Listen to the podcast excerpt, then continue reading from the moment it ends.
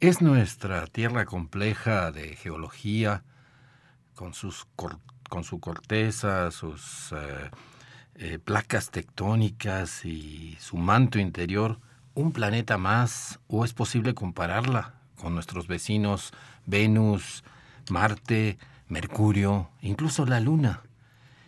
¿Qué podemos comparar de nuestra geología con la geología de nuestros planetas hermanos, los planetas rocosos, los planetas interiores del el sistema solar.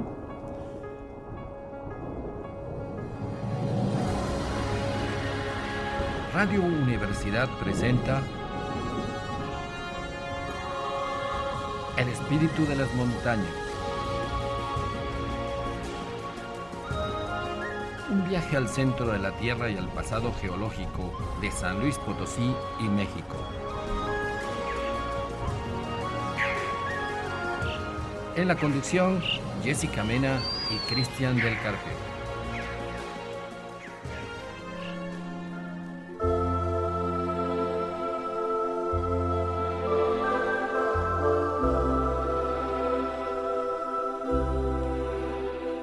Hola, ¿qué tal? Muy buenas tardes. Bienvenido al programa que ya sabe usted.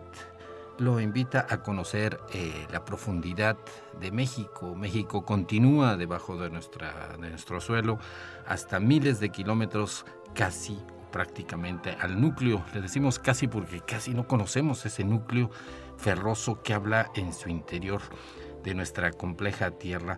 Ya sabe, estamos transmitiendo desde el altiplano central de San Luis Potosí, de México, por Radio Universidad 88.5, El Espíritu de las Montañas, este programa de divulgación científica para que usted conozca eh, la geología de nuestro país, de nuestro estado. También tenemos trivias, regalos y muchas ideas y noticias geológicas. Jessica Mena, Jessica, a ti que te gusta tanto la astronomía, hoy vamos a platicar de nuestro sistema solar. Así es, eh, pues con todo el gusto y con toda la emoción de platicar de estos planetas interiores, que, de los misterios y las maravillas que guardan.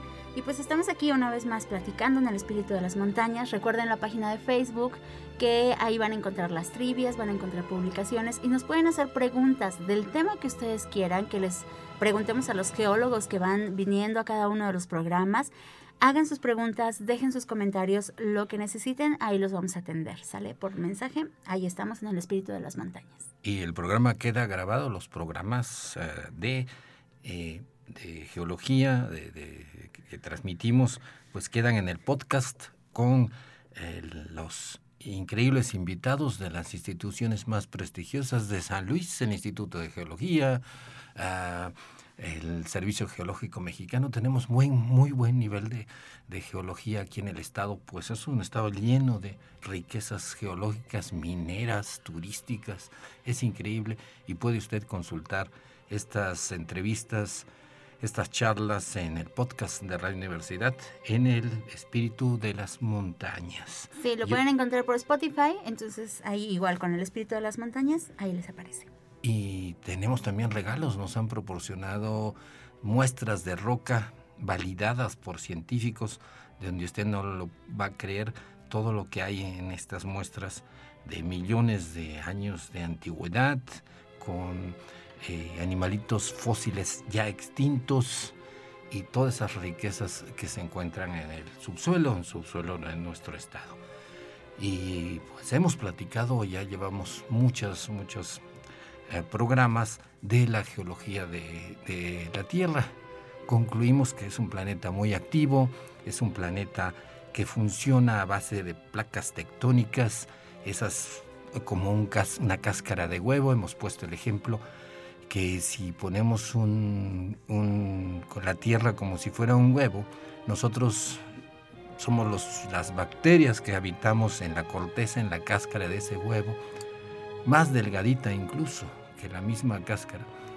Y más abajo, a unos decenas de kilómetros, se encuentra el manto caliente y donde hay una rotura, una grieta, una falla, se sube este, este magma y pues forma un volcán y, es muy activo.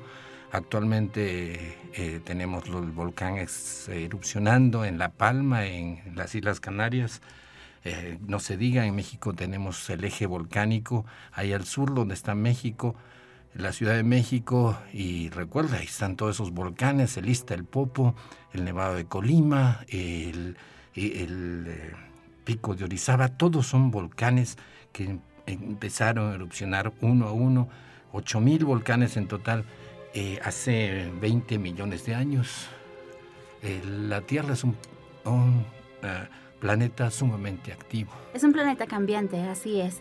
Cada una de los cambios que ha tenido la superficie y el interior de nuestro planeta nos han dado eh, no solo cambios en, la estructura, sino cambios en los hábitats, en los ecosistemas. Ha habido animales, seres eh, em, como microorganismos que se han tenido que adaptar a estos cambios y precisamente estudiando esos cambios, estudiando la evolución de nuestro planeta, es como podemos también estudiar qué es lo que sucede o sucedería en el sistema solar y en otros sistemas planetarios. Entonces esto es un poquito más o menos de lo que vamos a platicar el día de hoy, haciendo referencia al sistema solar y proyectándolo a ver qué más podemos encontrar allá afuera en ese universo que todavía es un enigma para muchos de nosotros.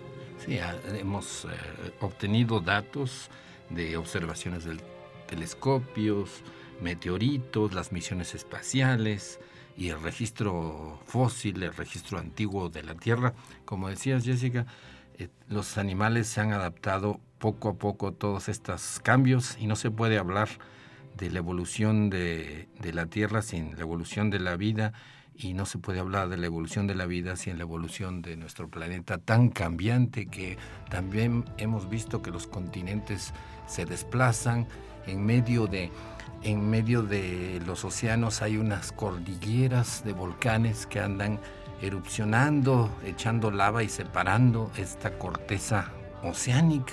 Así es, y que ahorita encontramos eh, territorios en el sur que antes estaban prácticamente pegados al Polo Norte, entonces toda esta dinámica, toda esta secuencia de actividades de nuestro planeta nos indica mucho de la evolución del sistema solar, porque se ha observado que esto también se puede dar en algunos otros eh, planetas.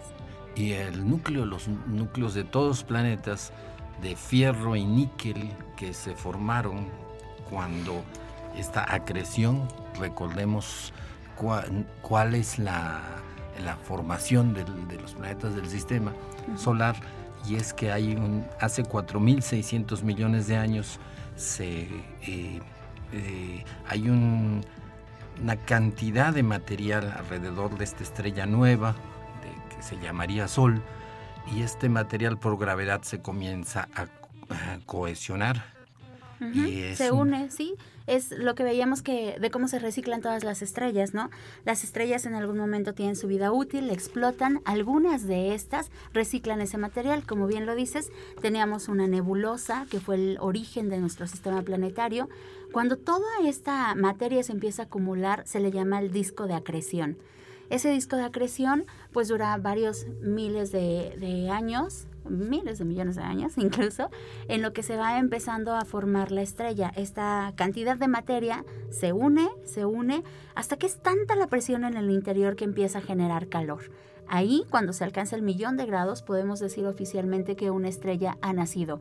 Ese fue el origen del Sol y a partir de que se originó el Sol, la materia que quedó alrededor fue formando cinturones de anillos y esos cinturones se fueron acumulando para formar a cada uno de los planetas. Hay que recordar que cuando estudiamos a nuestro sistema planetario nos damos cuenta de cómo funciona la fuerza de gravedad. Si ustedes se fijan en nuestro planeta, lo pesado, la roca, las arenas, todo esto está en la parte de abajo. Es lo que forma la corteza y el interior de nuestro planeta. Y lo más ligero, como los gases, lo tenemos en la orilla. Entonces así se formó el sistema solar también. Los primeros cuatro planetas que tenemos son planetas rocosos, mientras que los otros cuatro son planetas que están hechos de gases. Efectivamente, y hay que puntualizar que la materia... Eh, de la que está formada el sistema solar, sus planetas y nosotros mismos, es eh, elementos constituidos en el interior de estrellas. Ahí se formó el calcio, el magnesio, el fósforo de nuestros huesos. Eh, todo se forma dentro de las estrellas, somos producto, somos polvo de estrellas, como decía Carl Sagan, y el mismo Sol es una estrella de tercera generación. Sí, que se maneja que es de entre tercera y quinta generación, precisamente por esto que dices, por la nucleosíntesis, que es donde se forman todos los elementos. Dentro del núcleo de cada estrella, con una presión enorme y con una temperatura de millones de grados, pues los elementos se fusionan y se forman otros, ¿no? De, hidrógeno se forma el helio, del helio y un hidrógeno el litio, y, así sucesivamente se van em, formando eh, núcleos más pesados, es decir, núcleos con más protones, y eso es, eso es simplemente la formación de la materia. Es sorprendente que todo lo que tenemos, todo lo que vemos, toda la materia, en algún momento se formó dentro de las estrellas, hace millones, miles de millones de años. Exacto. Átomo por átomo, cada una de las partículas que nos forman a nosotros como individuos, a su computadora, a todo lo que tenemos aquí se ha formado dentro de las estrellas. Y aquí hay una cosa bien interesante, que precisamente como dices, Cristian, se van formando todos los elementos, de la, todos los que conocemos en la tabla periódica se forman dentro de las estrellas pero hay como saltitos. Para la materia le es más fácil hacer ciertos elementos que otros. Por ejemplo, los elementos más abundantes que tenemos en el general, en el universo, obviamente es el hidrógeno, que es de donde se forman todos los demás elementos. En segundo lugar, tenemos al helio, que obviamente es el segundo en la tabla periódica, pero de ahí damos un salto. A partir de ahí, los elementos más abundantes que encontramos en el universo son el carbono y el oxígeno, que son número atómico 6 y 8. Esto todavía en general nos explica por qué, solo se sabe que a la materia es más fácil, le cuesta menos trabajo formar esos elementos que formar algunos otros que estarían por ahí intermedios. Esto obviamente se sigue estudiando, tenemos los aceleradores de partículas y un montón de científicos trabajando para saber cómo funciona la materia y cómo se realizan estos saltos en la formación de elementos. Pero cierto, todos somos polvo de estrellas. Y de polvo barato, muy común. Sí. La formación de, nuestro cuerpo está hecho de agua, que son, es hidrógeno y oxígeno, elementos muy fáciles de fabricar en las estrellas. El carbono, eh, igualmente y no se diga el nitrógeno, que pues la mayor cantidad de nuestra atmósfera es nitrógeno. Somos hechos de elementos baratos, no costamos mucho, todos los seres vivos. Así es, el famoso CHONSP o lo que un dato que me pasaron por ahí hace tiempo, el nacho. Estamos hechos de nachos. Ándale, ¿cómo así? Nachos, N, eh, nitrógeno. N, ajá. N, eh, nitrógeno que está en todas las proteínas. Exacto. El, Nacho es así como mm, no completamente real por la A, pero C de carbono, la H del hidrógeno y la O del oxígeno, que son como los elementos más abundantes. No cabe duda que por ahí debe haber, eh, no tenemos exclusividad en nada, no somos nada especial. Si estuviéramos hechos de estroncio, de uranio, ya sería algo más difícil. Ajá. Pero pues estamos hechos de elementos muy simples, muy sencillos. Debe por ahí haber otro tipo de vida también basada en el carbono. Algunos quieren tener esqueletos de adamantium, pero pues eso todavía no lo logramos, tal vez en algún futuro. ni de kriptonita ni nada por el estilo. Comencemos con los planetas, estos planetas interiores rocosos eh, que están en, eh, eh, muy cerca a la estrella central de nuestro sistema, que es el Sol. Mercurio, por ejemplo, ya ha habido varias ah, misiones que han, que han pasado cerca de Mercurio, han fotografiado y se ve que es un planeta muy pesado, que prácticamente el núcleo es el núcleo que decimos que, que, cuando está derretido el planeta apenas formado, todos los elementos pesados se van al centro. Eso es muy interesante. Exacto. Y, bueno, esto su densidad le permite también Em, viajar de una manera como muy eficiente alrededor del Sol, además de la distancia que tiene alrededor del Sol, ¿no? Por las famosas leyes de Kepler sabemos que los planetas que están más al interior recorren sus órbitas en menos tiempo, también es menos, menos distancia, pero se cuentan también las velocidades, son muy importantes. Por eso los planetas del sistema solar tienen nombres de dioses romanos y Mercurio, que era el más rápido de estos dioses, precisamente se le asignó ese nombre al planeta, porque Mercurio tarda solo tres meses en darle la vuelta al Sol. Muy rápido por las leyes de Kepler, como tú bien dices, y geológicamente se encuentra bombardeado por muchos meteoros, está lleno de cráteres, es parecido a la Luna. Eh, también tiene derrames de lava, como ocurre en la Tierra, de, así lo que está como los de, perdón, los de la isla de Palma. Se erupciona, sale la lava y sale como un río y forma hasta valles de lava. en la noche se puede encontrar muy cerca del Sol, pocas veces, muchas eh, veces lo máximo que puede llegar es a unos 28 grados de separación. A lo mucho. Del horizonte. Tiene fases porque pues lo vemos desde atrás como la luna y es muy pesado. Y la, la principal teoría es que eh, un cuerpo como, como Mercurio fue impactado por un asteroide y lo des, eh, le quitó su corteza y prácticamente quedó solo el núcleo. Es un, planeta pequeño, pesado y lleno de cráteres. Ese sería Mercurio.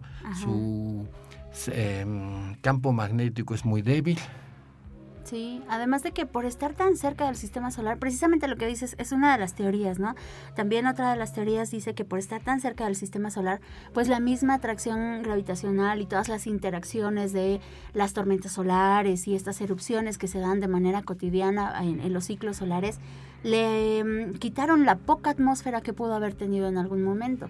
Es tanta la interacción y la cercanía con el Sol que simplemente es una roca. Como dices, igualito que la Luna, se ve muy parecido. No se ve un conejo ahí en la superficie, pero sí se ven los cráteres de impacto y esos cráteres es muy difícil que se borren como en la superficie lunar, porque al no haber lluvia, al no haber atmósfera, al no haber estos intercambios de gases y de viento, pues todo permanece en su lugar por miles y miles de años. No tiene eh, placas tectónicas, no hay desarrollo de, nueva corteza, los cráteres permanecen de impactos de hace miles de millones de años, pero hay algo muy interesante en Mercurio, es que la Unión Astronómica Internacional decidió bautizar a los cráteres con personajes de eh, del arte. Hay un cráter Beethoven, hay cráteres de, Bus, de Debussy, hay cráteres de pintores, de Renoir, de Degas, es muy bonito.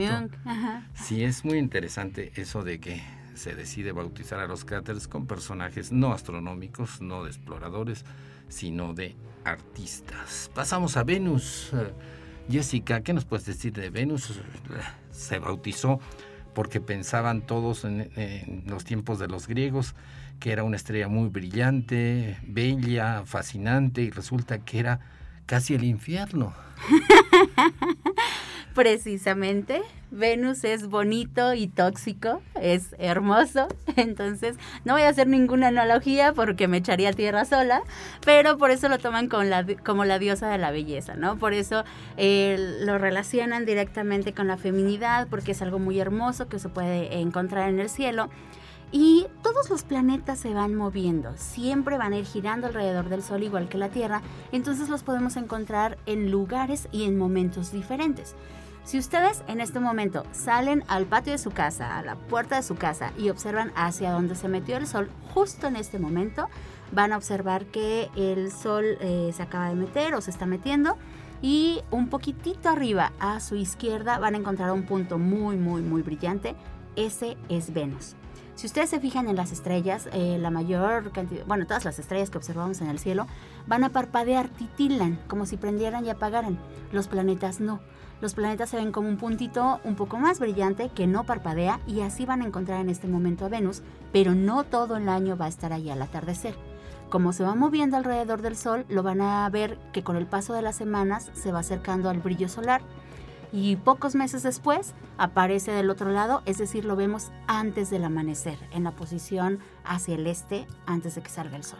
El lucero del amanecer, el lucero del atardecer. Así es.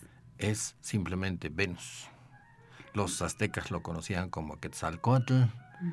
Y quién sabe qué sacrificios harían en su nombre. Pero otra cosa, recalcando que decíamos que es terrible este planeta, que de bello es desde lejos, porque debido al efecto invernadero, la atmósfera de este planeta, si tiene atmósfera, está hecha de 96% de CO2, de, dióxido de carbono, lo que queremos eliminar que de la, tierra, así es. que no llega ni al punto 5% y nos causa tantos problemas aquí en la tierra, ¿cómo causará problemas allá? Y el metano también es muy importante la presencia de metano.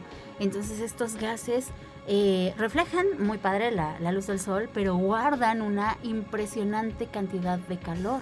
Por lo tanto, eh, pues la temperatura alcanza unos 450 grados más o menos. Entonces, imagínense.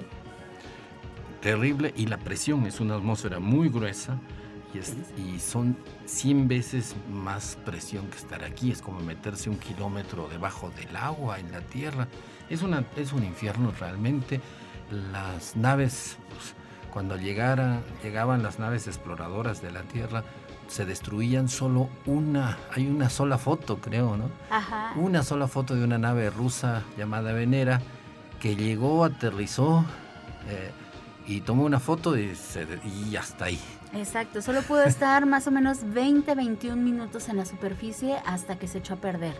Eh, es un ambiente corrosivo, muy caliente, y las naves no estaban preparadas para eso. Se pudieron tomar mediciones y fue, digamos, de manera eficiente, pero no estaban preparadas para esas condiciones. Pero la foto, la única que se tiene, eh, dice mucho, no hay cráteres porque ya ha habido fotos de satélites de radar y han hecho una imagen de radar que pasa las nubes del planeta y han encontrado que Venus efectivamente no tiene eh, cráteres porque de alguna manera se está eh, renovando, renovando la corteza. Aquí han caído muchos cráteres en la Tierra, pero por la lluvia, por el viento se erosionan y por uh, esa, ese constante generación de lava en las cortezas oceánicas o en los movimientos de las placas, estos cráteres desaparecen. Exacto, si ustedes quieren, bueno, hay un meteorito muy famoso que cayó hace 66 millones de años y que fue uno de los meteoritos más grandes registrados en la historia de la Tierra, de unos 180 kilómetros de diámetro y 25 kilómetros de profundidad o algo así, que fue el que acabó con los dinosaurios. Entonces, si nosotros queremos ir a Yucatán en este momento a buscar ese cráter, no lo vamos a encontrar por ningún lugar ya se cubrió por el océano, por toda esta sedimentación que hay en la zona y a simple vista no lo podemos ver. Con radar y con algunos dispositivos sí se puede detectar cuál es este, esta densidad y este radio de acción del, cráter, pero a simple vista ya se perdió. Si hubiera, si hubiera caído en la Luna o en Mercurio, estaría como el día anterior a que, se, que ocurrió este, esta catástrofe. Así es, todavía lo podríamos visualizar. Eh, nos vamos a ir a un corte, estamos en el espíritu de las montañas el día de hoy platicando de planetología, planetología comparada, haciendo una similitud de lo que sabemos de nuestro planeta, la geología de nuestro planeta, con lo que ha ocurrido en otros, en otros ah, planetas interiores, donde con las exploraciones de las ondas, telescopios y demás, eh, sabemos cómo funcionan y que al parecer la Tierra es la que funciona mejor. Y los demás, no, vamos a platicar de eso. Y los demás planetas como que algo ocurrió y se quedaron en su evolución geológica medio estancados. Sí, como un poco a medias, como un poco que se liberaron de cosas, pero pues bueno, ahí sigue la evolución de nuestro sistema solar. Y recuerden, si nos quieren dejar comentarios, nos encuentran en la página de El Espíritu de las Montañas en Facebook. Pueden dejar sus mensajes, preguntas y todo lo que necesiten. Y al rato les vamos a recordar de la trivia. Tenemos trivia y regalos. Volvemos en un minuto en El Espíritu de las Montañas, Radio Universidad 88.5.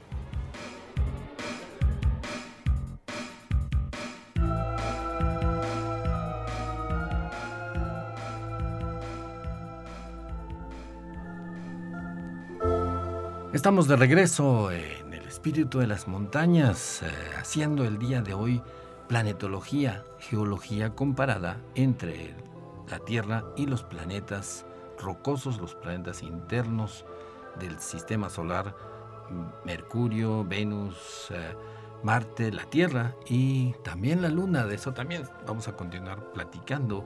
Entonces, Jessica, ¿qué, antes, de, antes de seguir, ¿Qué onda con las ah, trivias y los regalos que han tenido mucho éxito? porque sí estamos efectivamente, gracias al Instituto de Geología, que nos ha donado muestras geológicas, piedritas en otras palabras, con todos los datos científicos asociados. Nosotros le damos el contexto geológico para que, además de ser eh, muestras muy bonitas, eh, tienen un significado geológico, son mexicanas del interior de, de nuestras montañas y nos cuentan de la historia geológica.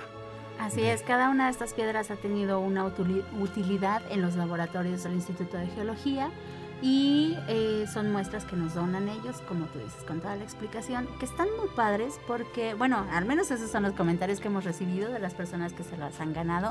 Nos mandan orgullosamente la foto de que ya la tienen y que les gustan los stickers que vienen ahí. Eh, pues estas trivias, como sabrán, las hacemos cada semana y cada semana las personas nos contestan por mensaje en la página de Facebook vienen a la recepción de aquí de Radio Universidad, con su nombre recogen su regalito. Y esta semana, el día de hoy, vamos a hacer un regalito un poquito diferente. Todas estas semanas consecutivas hemos tenido pues precisamente las muestras geológicas, pero como el día de hoy estamos hablando de planetas y del sistema solar y todo, les vamos a regalar un planisferio de la Noche de las Estrellas. Para que ubiquen estrellas. Así es. La Noche de las Estrellas es un evento que acaba de pasar la, la, semana pasada. Lo hicimos virtual todavía este año. Esperemos que para el próximo año ya nos podamos encontrar para hacer observación, talleres y como lo hemos venido haciendo desde 2009. Pero la Noche de las Estrellas es un evento de observación, es una fiesta astronómica que pretende reunir a la mayor cantidad de gente observando el cielo. Y con este motivo les vamos a regalar a las personas que contesten bien la trivia un planisferio celeste de la noche de las estrellas, para que puedan ubicar el cielo de la noche que ustedes quieran a lo largo del año. Estos planisferios funcionan de una manera muy fácil, muy intuitiva. Simplemente es un cartoncito donde ustedes van girando, acomodan la fecha en la que están, la hora en la que quieren observar el cielo y a partir de ahí simplemente tienen que voltear hacia el norte, ver las estrellas que están desplegadas en su planisferio y encontrarlas en el cielo nocturno. O si se voltean hacia el sur, voltean su planisferio y con fecha y hora exactas les van a dar el despliegue de todas las constelaciones que van a poder encontrar. Recuerden, los planetas se van moviendo de cuando en cuando, entonces tal vez no sea em, como la referencia de que si ahorita estamos viendo a Venus en noviembre en esa posición del cielo, el próximo año en la misma fecha va a estar igual. Eso sí es algo que tenemos que ir actualizando, pero sin problema se los da cualquier simulador del cielo como el Stellarium, lo pueden checar en internet, San Google lo sabe todo, entonces no hay ningún problema. Pero con el planisferio van a poder encontrar de una manera muy efectiva cada una de las constelaciones. Y recuerden que esta es la forma, la mejor forma de integrarse a la astronomía. Si ustedes no tienen experiencia en astronomía y quieren comprar un telescopio, ¿es bueno que lo hagan, Cristian, o no? Para empezar, jamás. Definitivamente no.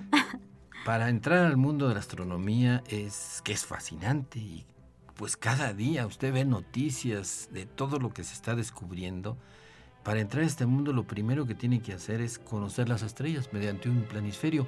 Hay ubicadores de estrellas en internet, hay muchas aplicaciones donde usted puede directamente ver por el teléfono o por el planisferio, a ver, esta estrella es tal, esta constelación es tal, y de ahí seguirse. Una vez que uno reconoce la constelación, el cielo se, se vuelve muy familiar.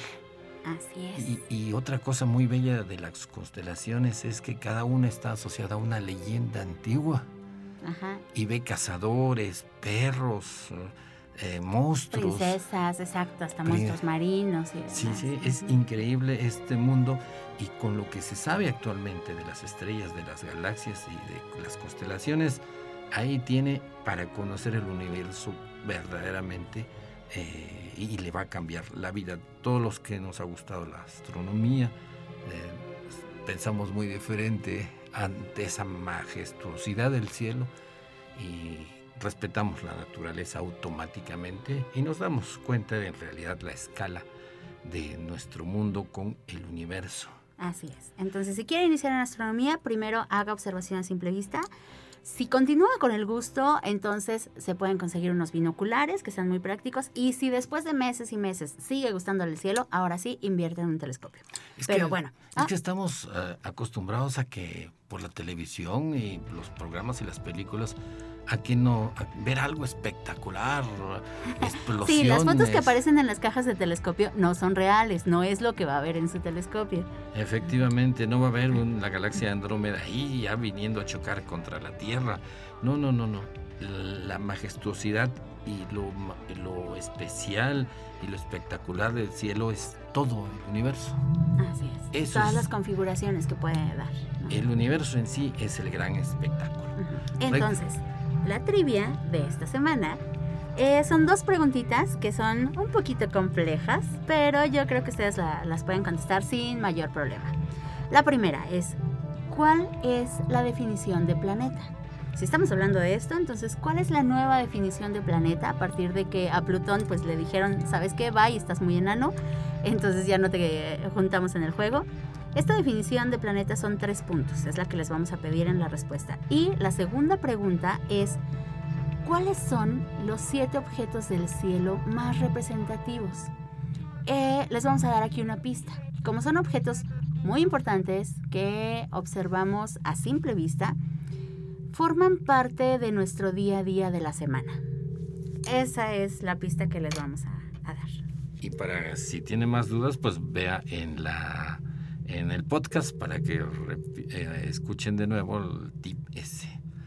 De, se relaciona con las, eh, los días de la semana. Hay que ayudarlos un poquito. La decisión del planeta viene implícita en la palabra. Hay que ayudar un poquito. Más o menos viene implícita en la palabra.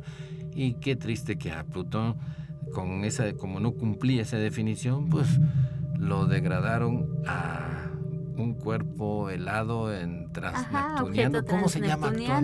O planeta enano o plutoide. Plutoide ya no es tan usado, se usó en ese momento que se sacó a Plutón, pero se puede considerar como planeta enano o u objeto transneptuniano. Así de simple, ya sabe, solo tenemos ocho planetas actualmente en nuestro sistema solar. Y regresando a Venus, regresamos a Venus, eh, Jessica, eh, también tenemos que gira en movimiento retrógrado de sí mismo. Todos los planetas giran en un sentido antihorario. Ajá, sí, si los vemos desde el polo norte, entonces vamos a ver que los planetas están girando en el sentido opuesto a las manecillas del reloj.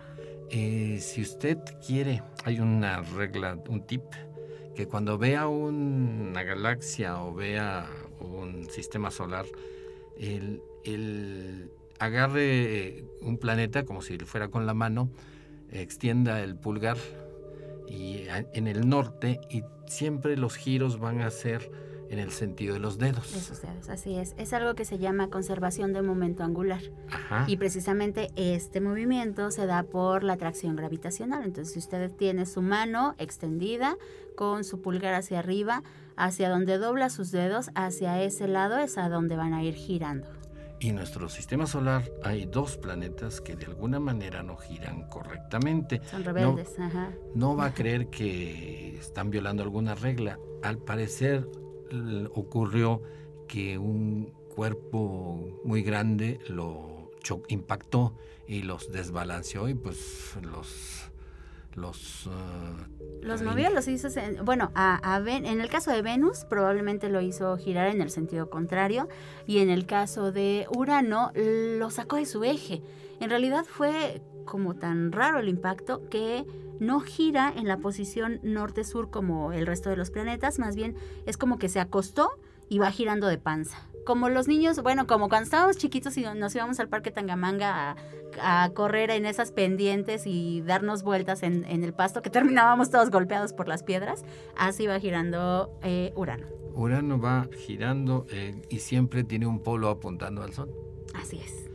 Entonces, terminando con Venus, eh, pues la idea es, los científicos concluyen en que los cráteres son borrados porque hay mucha actividad volcánica sin que haya desplazamiento de las eh, placas tectónicas. Y por la presión de la atmósfera y la dinámica que se encuentra ahí. Hay pocos volcanes y siempre está eh, cubriéndose en la superficie de Venus con lava, con magma que sale y cubre. Los planetas, eh, en el caso de Venus y Marte, están, su corteza es muy parecida a la corteza oceánica de nosotros. La corteza oceánica del planeta Tierra y la corteza de Marte y de Venus son eh, magma, es magma eh, em, que salió hace varios años. Y, es basalto. Son, el basalto es silicatos de magnesio y de calcio y eso es simplemente, si uno ve las fotos de Marte va a ver que las rocas son eh, negras como basalto y se les ve talladitas por efecto del viento durante millones de años, el viento y la arena de esas mismas rocas. Algo muy padre de la atmósfera de Venus es que a pesar de la composición, eh, de la temperatura tan intensa que tiene y de esta prácticamente atmósfera completamente ácida que se puede encontrar ahí, se cree que podría haber tal vez bacterias o microorganismos viviendo en esa atmósfera densa. Si recordamos el inicio de nuestro planeta Tierra, cuando la Tierra se estaba formando, cuando estaba apenas recién formada, tenía una atmósfera bastante parecida a la que encontramos ahorita en la superficie de Venus. Y como dice el Parque Jurásico, la vida se abre camino. Sí, de hecho, el, dióxido de carbono era igual en la Tierra y quien cambió, quien cambió la composición de, la atmósfera de la Tierra fueron las, ah, las plantas. Eh, bacterias que podían hacer fotosíntesis, que iban a devenir en plantas en muchos millones de años, respiraban el CO2, el dióxido de carbono, y expulsaban oxígeno, cambiando toda, toda esta atmósfera que era tan parecida a la de Venus, y sin embargo... Eh, eh, la primera gran extinción que existe en el planeta. Sí, muchas de estas bacterias se alimentaban, en su metabolismo utilizaban el CO2 y cuando hay cuando ocurre esta eh, generación de oxígeno, pues es veneno, era venenoso para todos los seres que se vean acostumbrado y evolucionado a respirar CO2. Así es. Eh, y con el oxígeno, pues nos favoreció mucho, como siempre, hay en, en, los cambios de este planeta tan variable, hay unos que se benefician y otros que no. Sí, como en la política. Pero bueno, no hablamos de cosas tristes. Otra cosa interesante, eh, todas las características las, de la superficie de Venus, también por la Unión Internacional de Astronomía, están con nombres de mujeres. Claro, es, el dios de la belleza. Entonces, todos los cráteres de Venus van a tener ya no el nombre de Herschel o de Galileo o de los astrónomos estos intelectuales, sino nombres de mujeres que usted busque en... Mujeres famosas, obviamente, de todos los ámbitos del conocimiento, de las artes, de la ciencia, de absolutamente todo eh, el aporte que han ofrecido ellas a la sociedad. Rápidamente ahora pasamos a la luna. La luna, pues es, al parecer se cree que es un pequeño cuerpo que salió cuando la Tierra se estaba formando, también tuvo un impacto que le arrancó este pedacito que se quedó dando vueltas ahí. Obviamente salió mucho material disparado por todos lados y ese material pues se fue uniendo en cada uno de estos dos cuerpos, tanto de la Tierra como de la Luna. La Luna, por ser un objeto tan pequeñito, que solo tiene unos 3.400 eh, kilómetros de diámetro, eh, pues no tiene atmósfera, no tiene la densidad suficiente para captar estos gases y retenerlos ahí en su superficie. Por eso eh, decíamos que en el caso de Mercurio la Luna es igual, no tiene atmósfera. Si usted estuviera en la Luna, en la parte en donde le está llegando la luz del Sol, alcanzaría más o menos unos 120 grados eh, Celsius. Pero si nos vamos a la parte donde es de noche, bajaría hasta menos 200 grados. Es muy intenso este cambio de temperatura porque al no tener atmósfera pues no se genera este efecto invernadero que puede tener una temperatura más o menos estable como aquí en la Tierra. Y no se generan tampoco las corrientes eh, ni de aire ni de, eh, que, que estabiliza, ¿no? que llevan eh, el aire caliente a las zonas frías y viceversa. Exacto. Eso es la luna, igual que Venus, igual que Mercurio, la Luna, el campo magnético que tiene es muy débil. Si usted Prácticamente despreciable. Si usted tuviera una brújula ahí, no le serviría de nada. A lo mejor la apunta a la Tierra, al polo norte de la Tierra. Ándale. Sí, entonces, eh, y no solamente ese es el problema, sino que no hay manera como se desvíe eh, las partículas cargadas que vienen del Sol, el viento solar, que en la Tierra, eh, imagínese si nos, eh, si llegara a la superficie, no estas partículas cargadas que vienen del Sol se desvían hacia los polos y son lo que causan las auroras boreales y australes. aquí en la Tierra, exacto, con la interacción de la atmósfera. Y en la Luna ni en Venus, ahí va todo directo y pues qué, qué, problema para los astronautas en la Luna. Otra cosa Exacto, porque para 2024 se pretende regresar a la Luna, se tendría el, el viaje de la primera mujer y de la primera persona de color en la superficie lunar, pero además de esto se quieren poner módulos de supervivencia lunar, es decir, el plan es llevar como una mega impresora 3D, utilizar el regolito lunar y con esta impresora empezar a hacer construcciones que sirvan para albergar astronautas en el futuro. Obviamente esto todavía no va a ser 2024, es un proceso de más o menos 30 a 50 años en lo que se va a estar haciendo la planeación de todas las misiones. Entonces se pretende tener esta clase de hábitats, habilitarlos y que en algún futuro más o menos cercano, se pueda tener eh, hombres y mujeres viviendo en la superficie lunar, haciendo experimentos y desgraciadamente tomando los minerales de la superficie lunar para traerlos y venderlos a la Tierra. El business siempre. Exacto. Otra, otra, uh, otro dato muy interesante eh, obtenido de la Luna por todos los instrumentos que dejaron los astronautas es que la Luna se formó uh, muy cerca de muy cerca de la Tierra, apenas a 23 mil kilómetros. Así es, la Luna se aleja de la Tierra 4 centímetros por año, casi 3.75. Y, y, en ese entonces pues habría cantidades de... de la Tierra sufría unas mareas que llegaban hasta, haga de cuenta, hasta la Ciudad de México, ¿no? Si hubiera existido en ese tiempo. Como en la película de Interstellar. Ajá, una tremenda ola diaria cada vez que pasara la luna. Ya sabe que la luna con su eh, efecto de gravedad sobre la Tierra jala un poquito el océano y lo, lo, eleva de modo que eh, causa mareas, unos uno o dos metros que sube el nivel del mar en cada paso de la luna y además también hace un efecto en la Tierra como tal.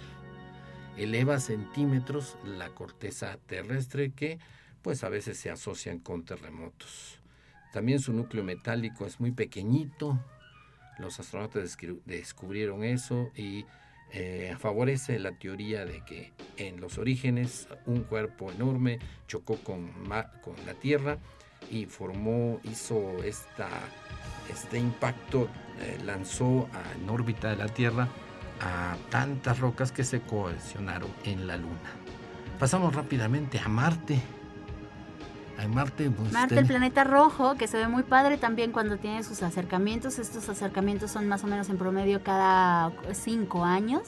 Entonces eventualmente lo va a ver como un punto muy muy brillante de color rojo y con telescopios va a poder ver sus características. Con telescopios medianos y en un cielo despejado en el campo va a poder ver que es una caniquita de color rojo que se ven algunas zonas más oscuras y que a veces se le alcanzan a distinguir sus casquetes polares cubiertos de este hielo de agua. Hielo y de CO2. También. Hielo seco, de ese que ven los carritos de los helados para que se mantengan frío, ese es el hielo de los polos de Marte y en Marte hay gran actividad volcánica, tampoco hay, no hay placas tectónicas, los, los robots, los rovers que han mandado para allá descubren que prácticamente es todo de origen volcánico. Sin embargo, ha habido zonas donde había acumulación de agua. Hace 3.800 millones de años el planeta Marte era muy parecido a la Tierra. Sí, al parecer eso es lo que nos cuentan todas las mediciones que se han realizado. Era un planeta muy muy parecido a nosotros. Por eso es que hay tanto interés en búsqueda de vida microbiana en la superficie marciana. No como tal en la superficie, porque a diferencia, por ejemplo, de Venus, que decíamos que tiene una atmósfera muy densa, con Marte sucede todo lo contrario. Su atmósfera es muy ligera, que eh, puede llegar a ser una cien milésima parte de, la densidad de la atmósfera terrestre, por lo tanto le llega más radiación del Sol todo el tiempo. Y el cielo de Marte, si usted estuviera en Marte y viéramos el cielo, que es de día, no veríamos un cielo tan iluminado como el de aquí de la Tierra lo veríamos como brumoso, como borroso y un poquito oscuro, porque al no tener tanta densidad, esta luz no se refleja y es como prácticamente si tuviéramos un cielo del atardecer. No se vería tan brillante. Y es amarillento y además eh, el color rojo es por los óxidos de fierro. Así es, en la superficie del planeta. Todos estos volcanes que en algún momento existieron, pues ya están apagados, pero dejan ahí el origen volcánico y ahí, en Marte, justo, tenemos el volcán más grande del sistema solar. Monte Olimpo, un tamaño volcán que de estar en México iría de costa a costa. También hay arena, dunas como el desierto del altar, y bueno, que el Monte Olimpo es aproximadamente unas tres veces el tamaño del Everest, que es la montaña más grande que tenemos aquí. Así es.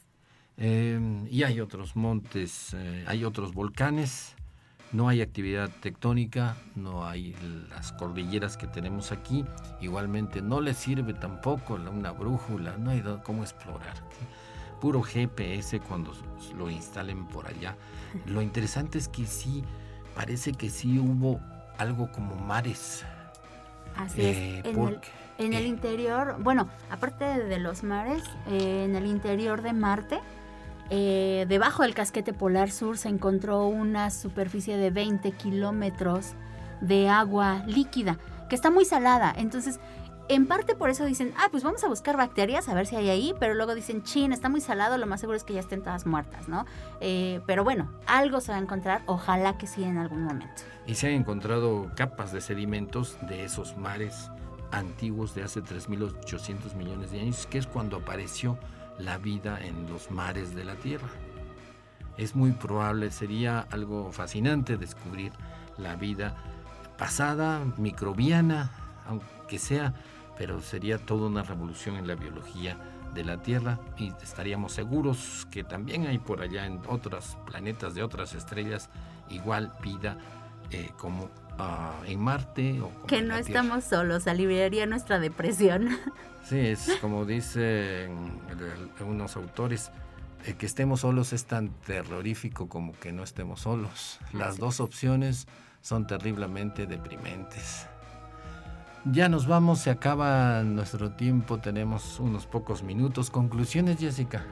Conclusiones, pues, bueno, desde la parte astronómica, salga a observar el cielo. Si tiene algún fin de semana libre, busque los fines de semana en los que no hay luna eh, o una luna muy brillante, porque es cuando va a poder observar la mayor cantidad de estrellas en el cielo. Váyanse al campo, disfruten del aire puro, aléjense del smog de la ciudad y disfruten con su familia, con sus amigos. Busquen buena compañía para hacer una observación astronómica, para pasar el tiempo en la naturaleza para conocer la geología que tenemos cercana aquí a la ciudad o a la ciudad en donde viva. Busque estos minerales, estas rocas, investigue a ver de qué se traiga. Llévese unas muestras a su casa y como lo hacen los, los geólogos, pruébalas a ver de qué están hechas, a ver si se deshacen o no. Exploren. Y ver que ya van 4.000 exoplanetas. Rápidamente puedes explicar eso. Sí, el telescopio Kepler fue un telescopio que se dedicó a buscar exoplanetas por todos lados. Encontró medio millón eh, de, planetas, eh, muchos sistemas planetarios. Todavía muchos de ellos eh, no están como evaluados oficialmente porque es mucho material que se tiene que estudiar a lo largo de mm, varios años. Y está por lanzarse otro telescopio, que es el telescopio James Webb, que va a tener unas misiones más o menos parecidas, pero es un telescopio gigante, 6 metros de diámetro, nos va a develar prácticamente la orilla del universo. El origen, el origen del universo y efectivamente eh, científicamente comprobado, ya sabe, la ciencia no es especulativa, sino tiene que ser comprobados. Hay por el momento 4.000 exoplanetas y ahora le hemos hablado apenas de tres y una luna. Así es. Imagínese, echa a volar su imaginación y le aseguro que va a tener razón de algún modo u otro de esta maravilla que es eh, los sistemas solares con vida o sin vida alrededor de los millones y millones de planetas en millones y millones de estrellas. En millones y millones de galaxias. Efectivamente. Nos vamos, uh, Jessica. Ha sido un gusto platicar contigo sobre la astronomía en el caso de los planetas terrestres, de los planetas rocosos y falta mucho de Así planetas. es. Nos vemos la siguiente semana. Cuídese mucho.